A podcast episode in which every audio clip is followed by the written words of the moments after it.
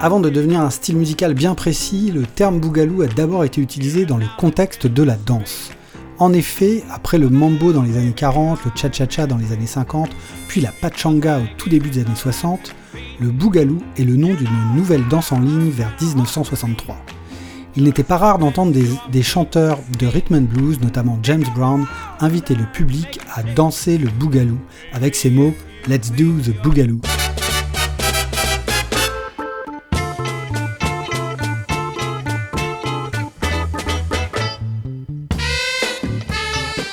En tant que style musical, le boogaloo ou latin boogaloo dans son appellation complète représente la rencontre au milieu des années 60 de musique afro-américaine, latino-américaine et afro-hispanique dans le contexte culturel du Spanish Harlem, le quartier de New York où se concentrait la population latina, notamment portoricaine.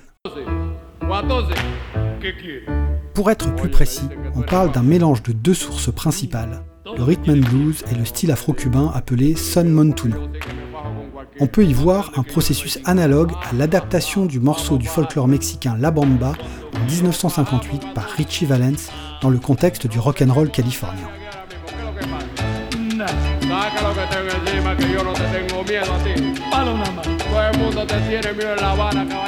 Parmi les morceaux influents ou précurseurs du Boogaloo, on peut par exemple citer El Watusi que l'on vient juste d'entendre, un titre sorti en 1962 par le percussionniste Ray Barreto ainsi que la reprise du Watermelon Man de Herbie Hancock par Mongo Santa Maria en 1963.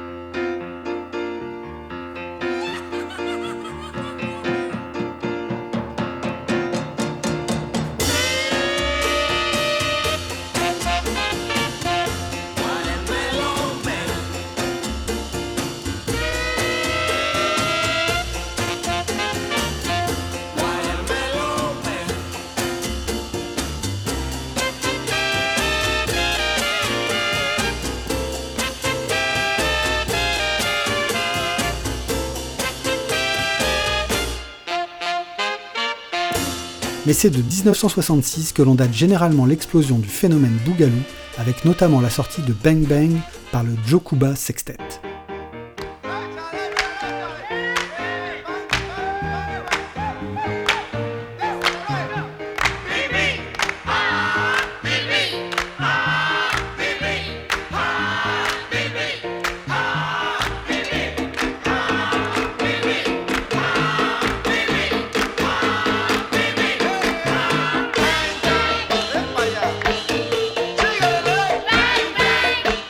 L'histoire dit même que cette étincelle a eu lieu grâce à un morceau improvisé lors d'un concert où le public, majoritairement noir, dansait assez peu sur le répertoire mambo et cha-cha proposé par le Jokuba Sextet. Les témoins racontent que le rythme a aussitôt emporté les spectateurs dans la danse et que la partie vocale a même été créée ce soir-là par le public lui-même. Quelque temps après, en 1967, le pianiste Pete Rodriguez sort le morceau I Like It Like That dans l'album du Manu.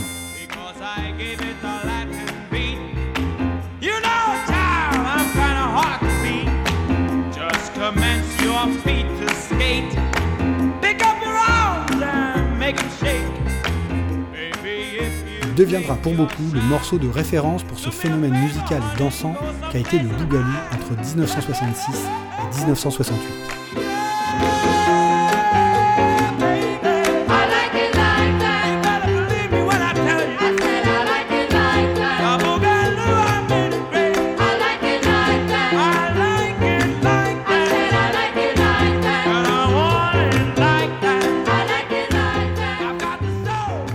Nombreux artistes alimentent alors cette bande-son qui a fédéré plusieurs communautés, et notamment Richie Ray, Charlie Palmieri, Johnny Colon Joe Batan, ici dans Subway Joe en 1967.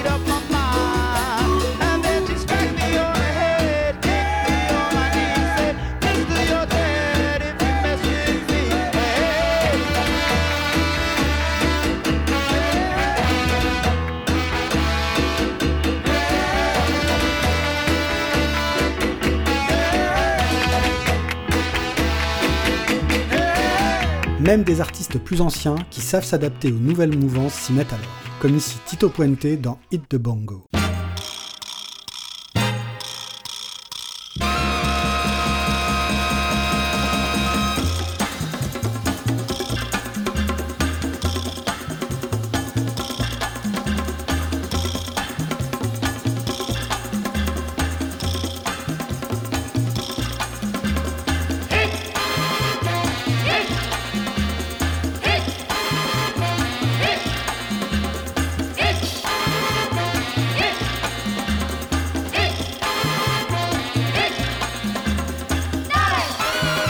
Souvent décrit comme un phénomène éphémère et une danse à la mode ayant marqué une période finalement très courte de la musique du XXe siècle, on sous-estime souvent l'héritage du boogaloo. En effet, la soul et le funk en plein développement à cette même période auraient profité des évolutions apportées par ce style. Un courant soul boogaloo s'est d'ailleurs développé, avec une influence beaucoup plus discrète des musiques afro-cubaines, comme ici avec Let's Do the Funky Boogaloo de Barry Jones en 1968.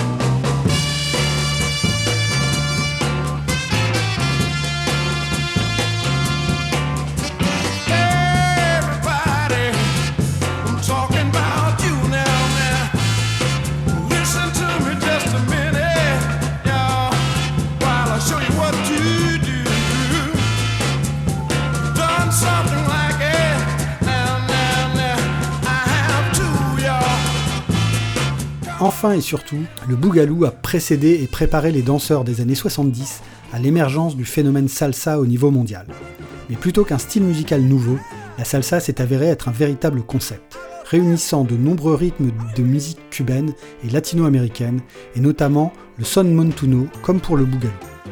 Une sauce salsa dans un grand chaudron destiné à la danse et dont les principaux acteurs auront participé à ces années boogaloo, en particulier le label new-yorkais de référence Fania Records.